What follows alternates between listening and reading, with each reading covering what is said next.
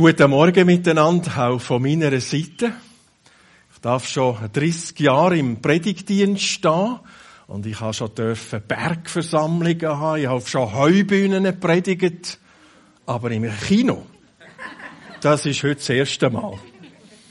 Und ich habe gedacht, als ich da reingekommen bin, bin ich auch schon drin gehockt in diesen Stühlen, ich gedacht, ja, aber da muss der Pastor alles geben, weil das ist so gemütlich, dass man noch ein bisschen ausschlafen können. Und ich verspreche euch, ich werde alles geben. Und es gelingt, weiss ich nicht, dass niemand heute Morgen einschlaft. Aber es ist herrlich in diesen, in diesen, wenn man da vorne sitzt, kann man sogar noch die Füße aufhaben. Das ist, also, das finde ich Hammer. Ich würde immer da vorne sitzen, wenn ich regelmäßig in die FG klote. Ich ihm dort wahrscheinlich um die Füße aufhaben. Das ist so bequem. Das Thema lautet ja einzigartige Nähe. Und wir haben schon gehört in der Einleitung, wir haben ja in den letzten zwei Jahren oder gut zwei Jahren eigentlich ein bisschen das Gegenteil erlebt. Wir haben Distanz geübt und pflegt. Und jetzt sind die Corona-Regeln aufgehoben. Ich weiss nicht, wie es euch geht. Es ist eine gewisse Unsicherheit. Darf mir jetzt die Hand geben? Ja, nicht bei allen ist es möglich. Ich sage immer, ich tue mich den Kunden anpassen. Immer ein bisschen schauen, wie die Reaktion ist. Darf man das? Aber äh, der Anstoß zu dem Thema ist nicht Corona, sondern der Anstoß von dem Thema ist ein Text aus dem Alten Testament, aus dem Hohelied.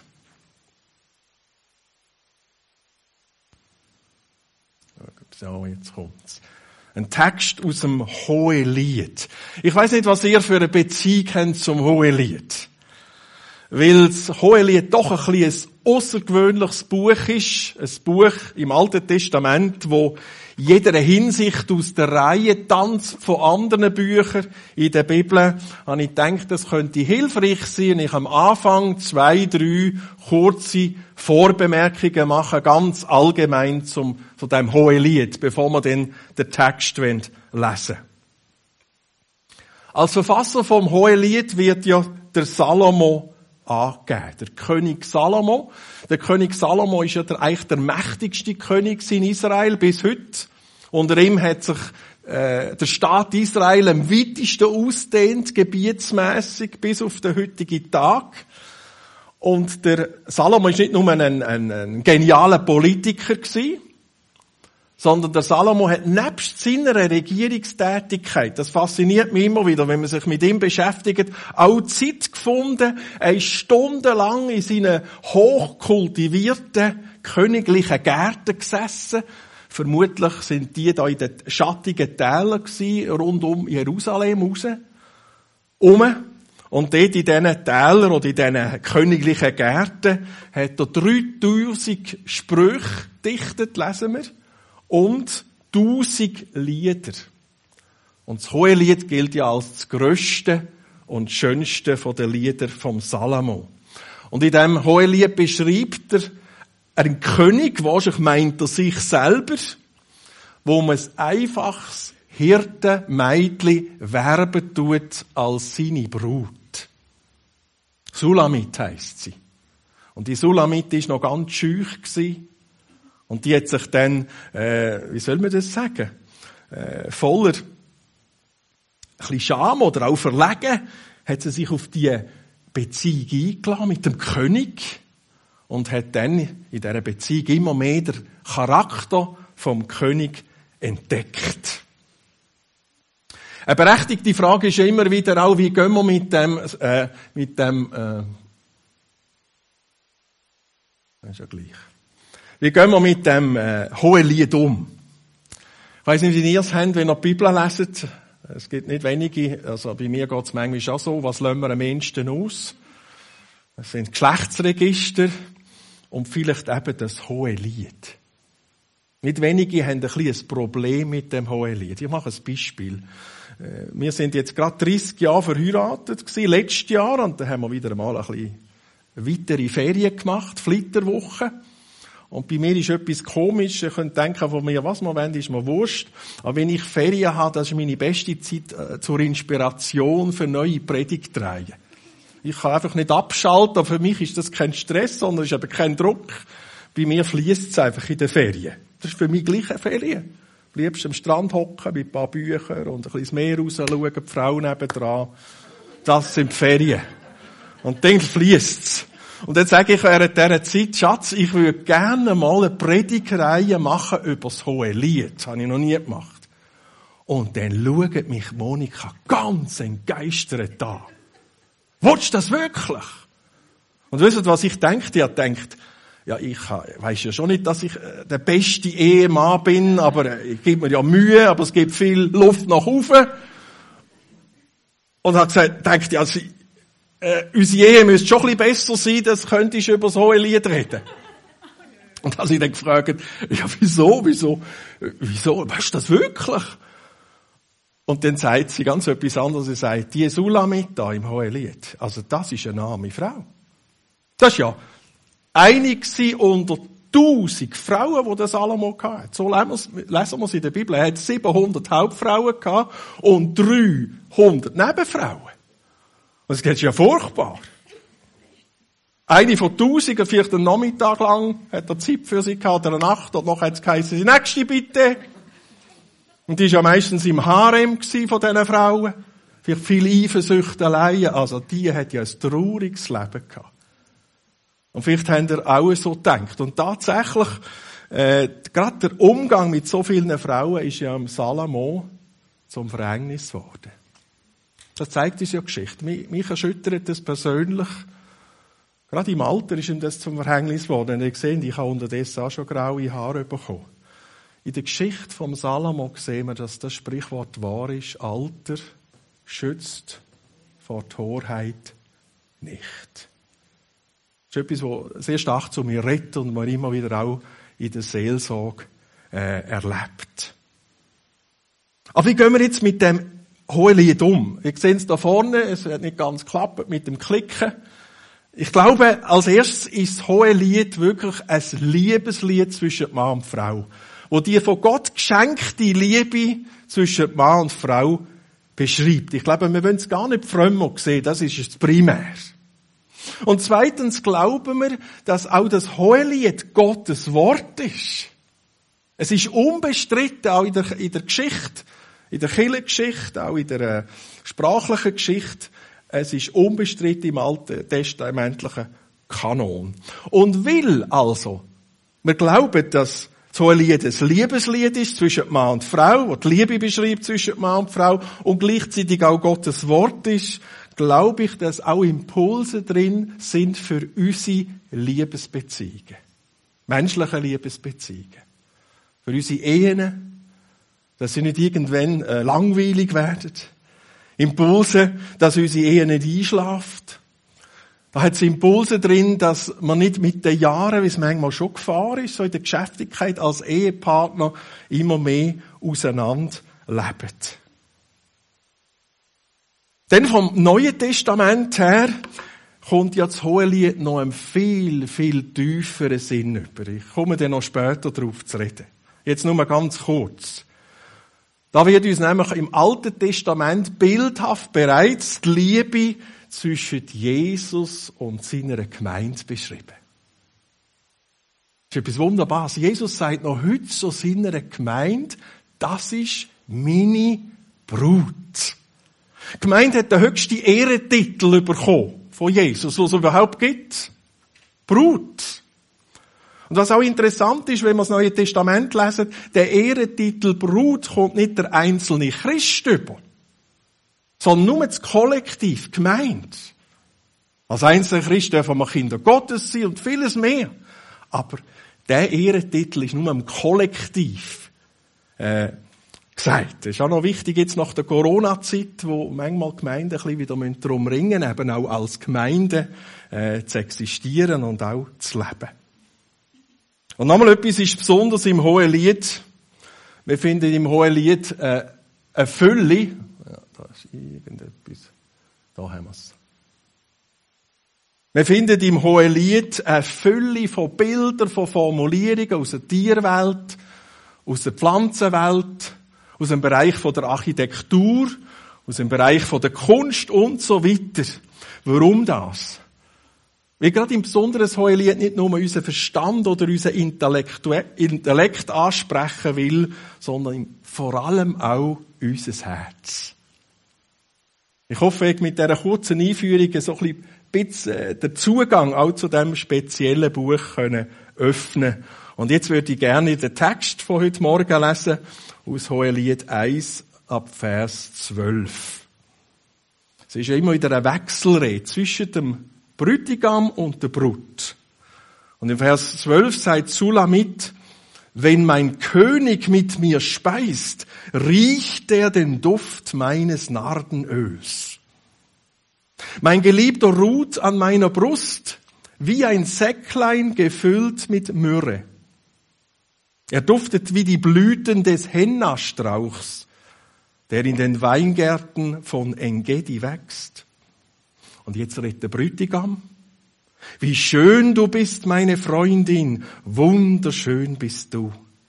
Deine Augen glänzen wie das Gefieder der Tauben.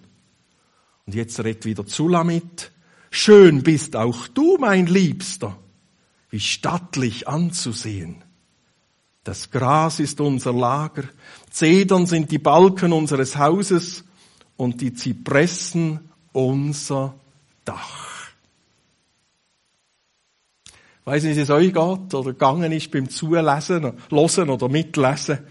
In diesen Versen wird uns unglaublich intensiv beschrieben, wie nah der König seiner Geliebten ist. Und umgekehrt. Ich weiss nicht, wie es euch geht. Wenn man das so liest, äh, findet man es manchmal fast ein bisschen peinlich, oder? Oder gehen ihr mit eurem Partner, redet ihr in dieser Sprache? Also ich sage so ehrlich, nicht gerade. Es kommt einem fast so ein bisschen, fast ein bisschen zu blumig, übertrieben vor.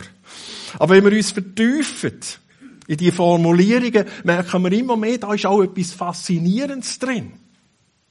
Es ist nämlich eine Sprache von der Vertrautheit. Es ist eine Sprache von der Beziehung. Wir Menschen, wir kommunizieren ja in der Regel so auf zwei Arten. Einerseits kommunizieren wir, äh, man sagt dem, durch eine Informations- Sprache. Informationssprache. Ja, darum schicken wir auch Kinder in die Schule. Dass sie informiert werden über Mathematik, informiert werden über Geschichte oder Geografie. Informationssprache. Oder wir kommunizieren über eine, oder durch eine Motivationssprache. Das ist noch interessant bei der Motivationssprache. Diese Form von Sprache entdecken sogar Säuglinge ziemlich schnell. Die merken ziemlich schnell, wenn ich genug lang schreie und vor allem genug laut schreie, dann beeinflusst das mein Service. Service von Mami oder von der Tante oder vom Opi. Ich komme aus einer grossen Familie. Weißt du, was meine Frau gesagt, äh, nicht meine Frau, meine Mutter gesagt hat. Die hat einmal gesagt, wir können es nachher gar wieder vergessen. Sie ist sehr direkt. Sie hat einmal gesagt, Babys sind manchmal schleuer als Mütter. Wir können es wieder vergessen, noch nicht einverstanden sind. Aber diese Sprache versteht schon ein kleines Kind ziemlich schnell. Was muss machen? Dass andere Menschen motiviert sind, etwas zu machen, eben den Service beeinflussen. Motivationssprache. Die kennen wir alle auch sonst. Wir alle werden durch Wort motiviert, etwas zu tun und umgekehrt. Sprache, die ich hoffe auch im Gottesdienst seine Wirkung hat, wenn Gott redet. Dass das in unseren Herzen wirkt, dass wir motiviert werden, auch Schritte zu unternehmen, entsprechend. Und dann gibt es noch eine dritte Sprache, nämlich die Sprache von der Beziehung oder die Sprache von der Vertrautheit. Mit dieser Sprache reden wir zum Beispiel eben schon bereits mit einem Säugling oder mit einem kleinen Kind. Sprache von der Beziehung, indem man zum Beispiel Backen streichelt von einem kleinen Kind. Oder indem man einen Kuss gibt. Oder indem man zu einem Säugling ein Ohr redet. Du, du, du, du, du, du, du, du. Das machen wir ja nicht, wenn wir in Gob gehen, an der Kasse mit der Kassiererin. Oder? Aber wenn wir sagen zu einem Säugling, du, du, du, du, das gibt eine Beziehung, das schafft eine Ebene von, von, von Vertrauen.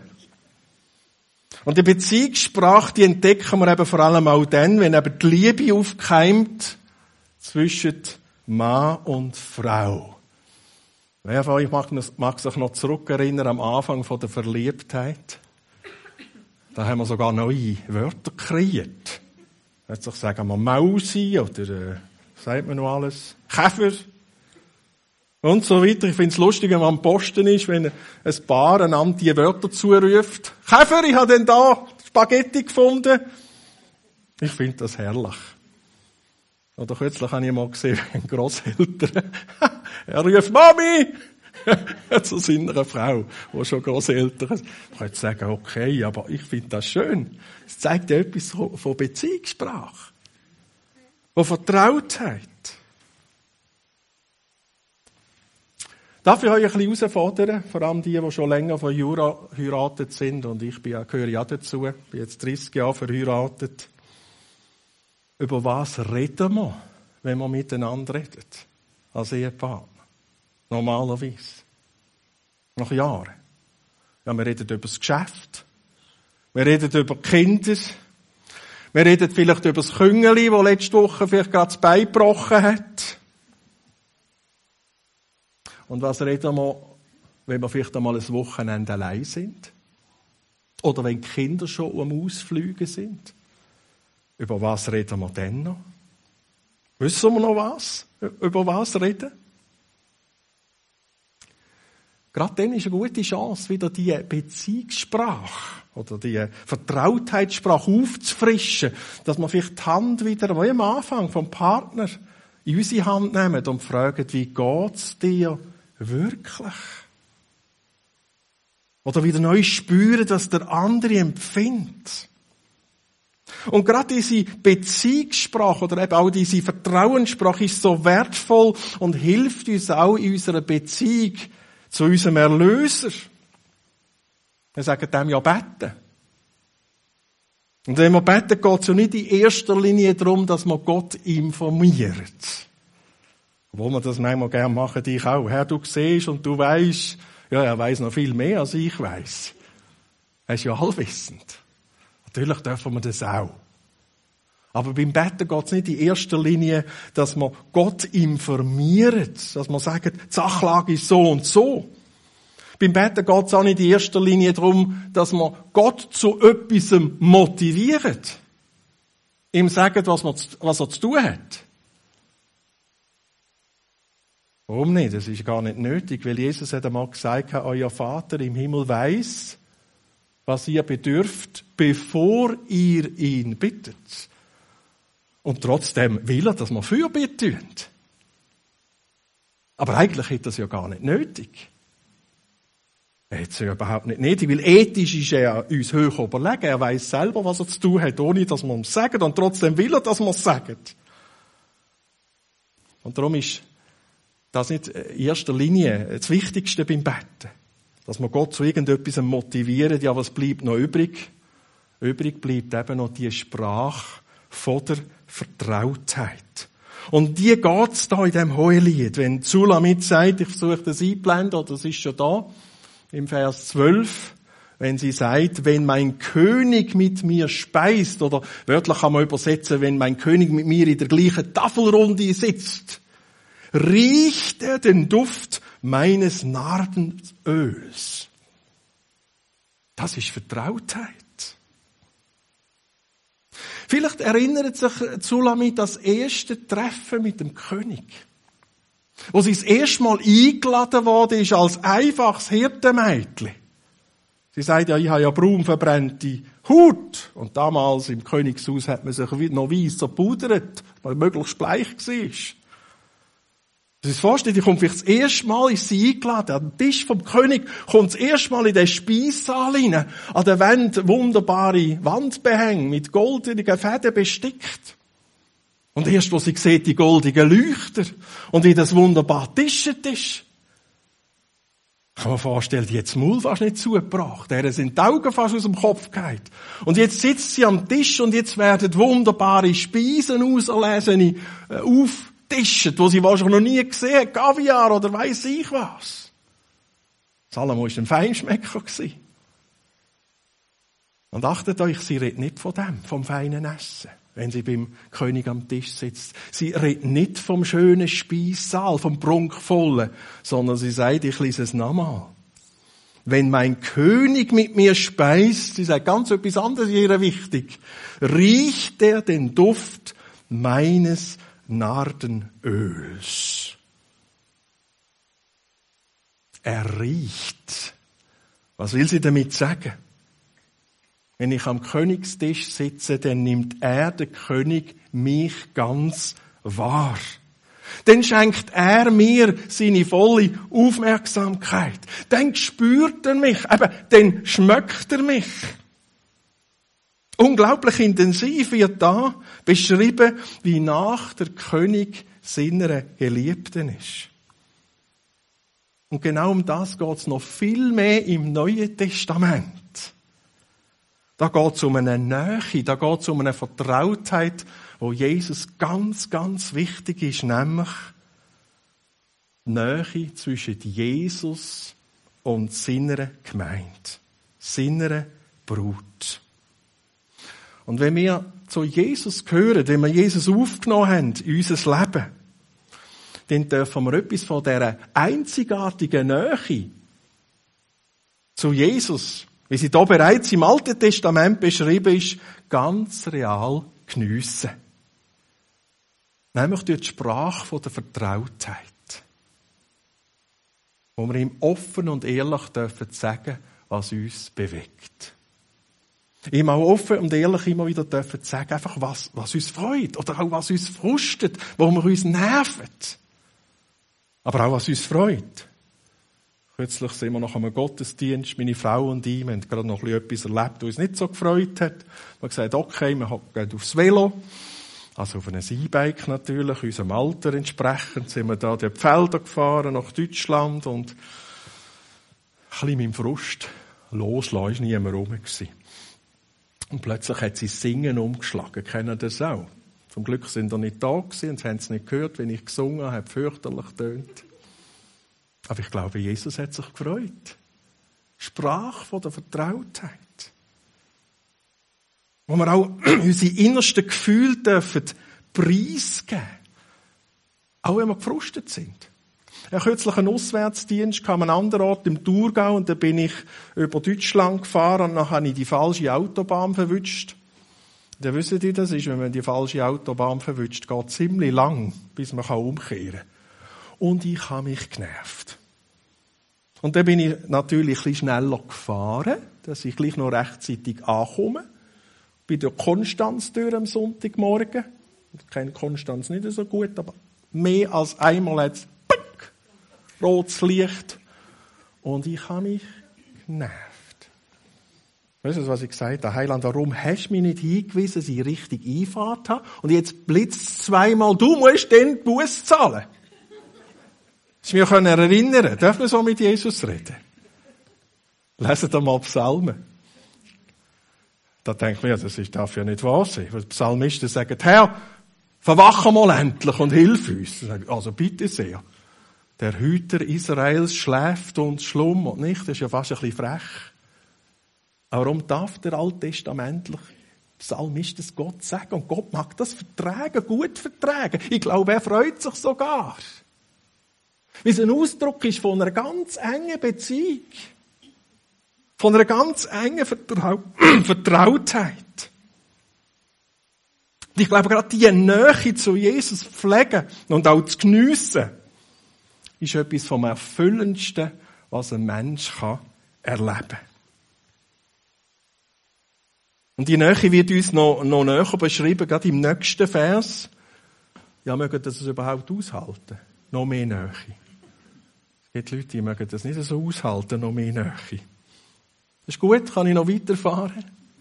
Vers 13. Mal schauen, was da steht. Jawohl. Vers 13 heißt weiter, mein Geliebter ruht an meiner Brust, wie ein Säcklein gefüllt mit Myrrhe. Und ich das unserer Gemeinde als Predigreihe predigt, da hat sich eine Frau urbar aufgeregt, hat gesagt, also über Brüste redet man nicht in einem Gottesdienst, ich komme nicht mehr. Ja, meine Antwort ist, sie steht in der Bibel. Ja, da steht noch viel in der Bibel.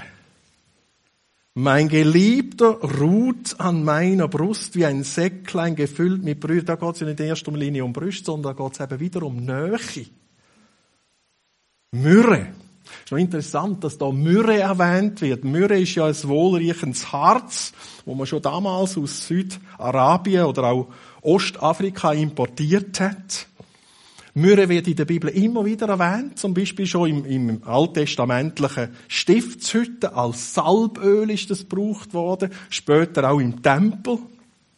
Oder eben die Frauen, vor allem ein bisschen die besser gestellten Frauen, haben damals zur Zeit vom Salomo äh, so ein Lederbeutel oder Säckchen äh, um den Hals dreht, das eben gut geschmückt hat. Aber im Neuen Testament finden wir Myrrhe auch wieder. Ich denke, das wissen die meisten von uns, wenn wir ein bisschen die Bibel kennen. Schon bei der Geburt vom Messias sind die Weisen von weit her gekommen und haben den neugeborenen Messias geehrt mit Myrrhe als Geschenk. Oder nach der Kreuzigung von Jesus lesen wir, dass die Nachfolger von ihm Jesus einbalsamiert haben, wieder mit Myrrhe, um so seine oder ihre Nähe zu zeigen. Und ich denke, genau um diese Nähe geht es letztendlich schon da. Im tiefsten Sinn im Alten Testament. Mein Geliebter ruht an meiner Brust wie ein Säcklein gefüllt mit Myrrhe. Was will sie so sagen? Niemand ist mir so nah wie der Brütigam. Und da finden wir tiefe Parallelen ins Neue Testament. Das ist etwas, was mich immer wieder so bewegt. Wir finden im Neuen Testament über 200 Mal die Wortkombination im, im Griechischen heißt es en Christo. Das stehen wir alle, en Christo. Das heißt, er, Jesus in mir und ich in ihm. Das heißt, wer Jesus aufgenommen hat, Wer Christ geworden ist, bei dem ist Jesus nicht irgendwo im Weltall. Natürlich das auch. Wir haben fünf Kinder. Drei von denen sind Pädagogen. Einer arbeitet hier ganz in der Nähe. Als Heilpädagoge. Da hat man gesagt, letzte am Familientisch diskutieren wir viel über Schule. Das ist viel das Thema bei Schule. Und dann sagt der Papi, jetzt muss er eine Geschichte erzählen. Ich habe einen Kollegen, der hat nicht so viel mit den Frommen, aber er hat ein paar Kinder aus Freikirchen in der Klasse. Und dann hat er gefragt, die Schüler und Schülerinnen, wer ist die erste Person im Weltall? Und eins von den Freikirchenkind hat sofort die Hand aufgehebt und gerufen, Jesus! Und der Lehrer ist nachher ins Lehrerzimmer gekommen und hat gesagt, wieder die Freikirchler. Und meine Tochter nebendran, die auch Kindergärtner ist in Bülach, die hat gesagt, gell Papi, das gefällt dir? Ja, genau. ist gut, wenn man den Kind das schon früh beibringt. Erste Person ist Jesus. Aber jetzt nochmal, wer zu Jesus gehört, bei dem ist Jesus nicht einfach irgendwo im Weltall. Bei dem ist Jesus auch nicht irgendwo im Himmel oben, das auch zum Glück. Wer zu Jesus gehört und Jesus aufgenommen hat, bei dem ist Jesus auch nicht nebendran, jetzt da in dem Kino. Meine, das wäre ja schon großartig. Jesus sitzt neben dir. Es ist viel mehr. Er ist in mir, er in mir und ich in ihm. Sind ihr einverstanden? Wenn jemand in mir ist, das ist die maximalste Nähe, die wir überhaupt haben können zu einer Person im Universum. Sind ihr einverstanden? Wenn jemand in mir ist, eine größere Nähe gibt's ja gar nicht. Maximalste Nähe. Der liebste Mensch, den ich kenne und den du kennst, der ist im besten Fall neben dir. Ich finde das immer etwas Schönes, wenn man auch als Ehepaar einen Gottesdienst besucht. Das ist auch Ehepflege. Miteinander Gottes Wort schlossen und vielleicht nachher noch darüber reden, manchmal vielleicht noch den Pastor ein bisschen grillieren, je nachdem. Das passiert ja manchmal auch. Aber das ist auch Ehepflege, miteinander im Gottesdienst gehen. Ich finde das etwas unglaublich Schönes. Mit meiner Frau im Gottesdienst können sitzen, ist nicht immer möglich. Oder auch sonst. Der liebste Mensch ist im besten Fall immer neben mir. Und da haben wir noch ein Problem. Alle, die verheiratet sind, die wissen das, auch wenn wir lang verheiratet sind. Männer und Frauen sind und bleiben verschieden, und zwar so verschieden, dass man auch nach vielen Ehejahren den anderen nie ganz kapieren können. Also Männer können nie ganz kapieren, wenn eine Frau tickt. Und umgekehrt auch nicht. Stimmt's oder stimmt's nicht? Also wir haben letztens eine riesige Diskussion mit meiner Frau und am Schluss sagt sie, Matthias, du hast immer noch nicht verstanden, was ich meine. Stimmt. Leider. Gibt mir Mühe. Wisst ihr, was denn ein Trost ist? Für meine Frau vielleicht noch mehr als für mich. Einen ist in mir. Der versteht mich immer hundertprozentig. Das ist auch in einer Ehe ein Trost. Den erwarten wir gar nicht. Die vielen Beziehungsprobleme sind ja oft das Problem, dass man vom anderen erwartet, dass letztendlich nur Gott uns kann geben. Komplette Überforderung. Und eine glückliche Ehe, sage ich immer, ist die, die das ganz realistisch einschätzt. Ich habe den anderen lieb, aber ganz verstehen kann er mich nie. Und dann erwarten wir das gar nicht mehr voneinander und sind immer wieder erstaunt. Ah, hat mich ja gleich ein Stückchen verstanden. Super. Und genau das ist ja da eigentlich auch im Hohelied äh, der Fall. Ich möchte eine Bibelstelle dazu nehmen aus Johannes 15, Vers 5, wo Jesus sagt, wer in mir bleibt und ich in ihm, schau, hast du es auch noch gesehen? Jawohl, da oben. Wer in mir bleibt und ich in ihm, der bringt viel Frucht. Und das Schöne ist, das ist nicht nur theoretisch. Das heißt, wenn ich Jesus wirklich wohnen lasse in meinem Leben, wenn, ich, wenn wir Jesus wirklich regieren lassen in unserem Innersten, dann wächst automatisch uns das Bedürfnis auch zu tun, was ihm gefällt. Ich höre immer wieder von Christen, wo mir sagen, ja, gerade wenn es um, um Ethik geht oder um Gebot Gottes, man sagt, ja, uh, das ist Druck, das ist Druck. Ich glaube, da hat man etwas noch nicht verstanden vom Christentum. Wenn ich Jesus wohnen lasse, dann habe ich automatisch das Bedürfnis, auch das zu tun, was ihm gefällt. Dann strahlen wir automatisch etwas auch von seinen Wert aus. Und ich glaube, das ist auch das Ziel von dem hohen Lied. Brut darf und soll äh, die Nähe vom König in vollen Zügen geniessen. Aber es geht auch darum, dass die Brut immer mehr auch zu einer Königin wird in die Rolle von einer Königin hineinwächst, dass sie immer mehr auch Trägerin wird von der Wert vom König. Ich habe einen Dokufilm geschaut von der Königin Letizia von Spanien im Zusammenhang mit der Vorbereitung von dieser Predigt. Ich schaue sonst nie so Film. Was hat mich schon noch bewegt? Die Frau hat alles aufgegeben hat der König von Spanien geheiratet und ihre Aufgabe ist jetzt die, die Wert vom spanischen Königshaus in der Bevölkerung bekannt zu machen.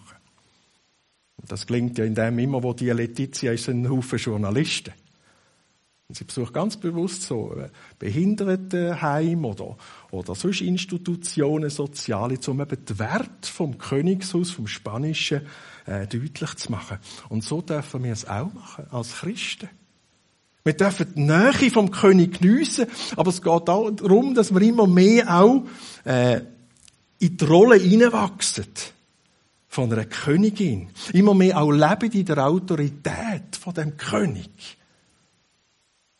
Dass es ein bisschen praktisch wird, möchte ich ein Beispiel machen.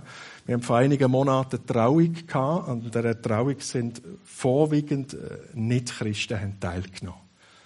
Und das ist ja immer eine Chance, noch ein bisschen vom Evangelium drin zu bringen. Dass es sich lohnt, als Dritte Jesus im Ehebund zu haben. Und wenn ich in dem Punkt war, meine Frau hat es mehr beobachtet als ich, ich habe es gar nicht gemerkt, läuft dauernd das Kind hin und her während der Trauung in der Kirche.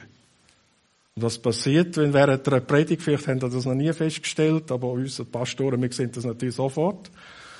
Was passiert, wenn das Kind während der Predigt immer hin und her läuft? Alle Augen sind beim Kind und nicht mehr beim Prediger. Und meine Frau hat gemerkt, das ist genau jetzt einer der wichtigsten Punkte der Predigt. Ausgerechnet jetzt muss gestört werden. Und sie hat dann die Autorität von Jesus an ihrem Platz in, in, in beansprucht und hat so betet, Jesus, in deinem Namen gebüte ich all diesen Mächten, die jetzt hier ablenken Ich sage nicht, das Kind sei kult belastet gewesen, verstehe mich recht. Aber ausgerechnet in dem Moment kommt wieder die Ablenkung. Ich bebiete im Namen von dir, von Jesus, in der Vollmacht von dir, dass das Kind jetzt wieder sich stillhält. Und was ist passiert? Es hat auf der Stelle umgekehrt und ist zur Mami gesessen und dort geblieben bis zum Schluss. Natürlich passiert das nicht immer so. Aber wir dürfen die Autorität als König beanspruchen. Und das wird auch äh, unterstrichen noch im nächsten Vers, so komme ich zum letzten, Vers 15, wo er jetzt sagt, der König sagt zu der Brut, wie schön du bist, meine Freundin, wunderschön bist du. Das wird hier der Sulamit zugesprochen.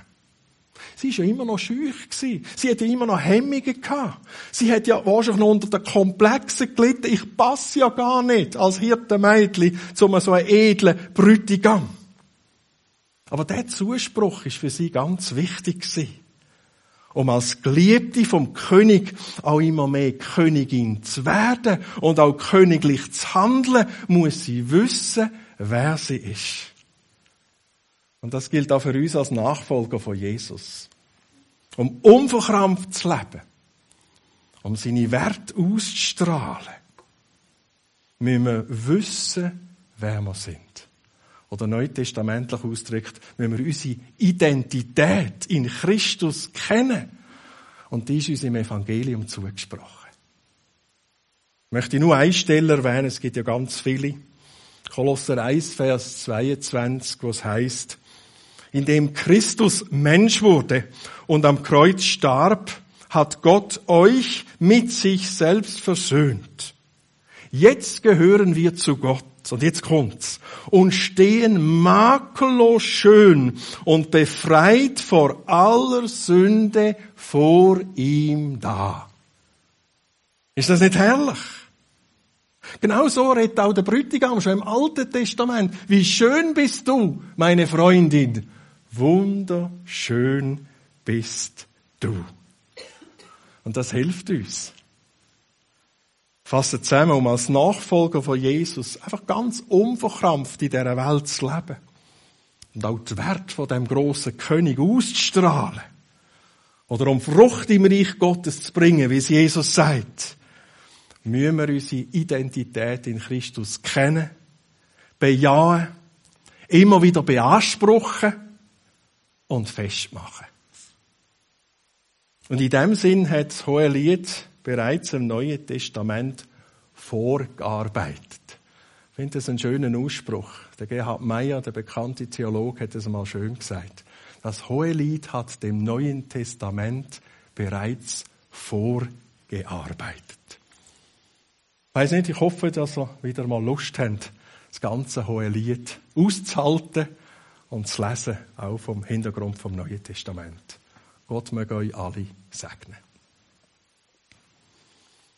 Ja, danke vielmals. Ich würde noch gerne äh, mit euch beten und die Band kommt schon vor und macht sich bereit. Äh, wir im Teingen tun einmal aufstehen zum Betten. Ich weiß nicht, wie das bei euch ist.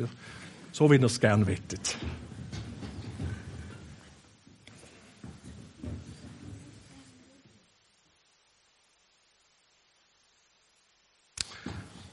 Jesus, wir staunen wieder erneut, wenn wir auch den Text zu uns reden lassen, aus dem Hohelied. Tiefe von deinen Gedanken. Tiefe von deiner Liebe.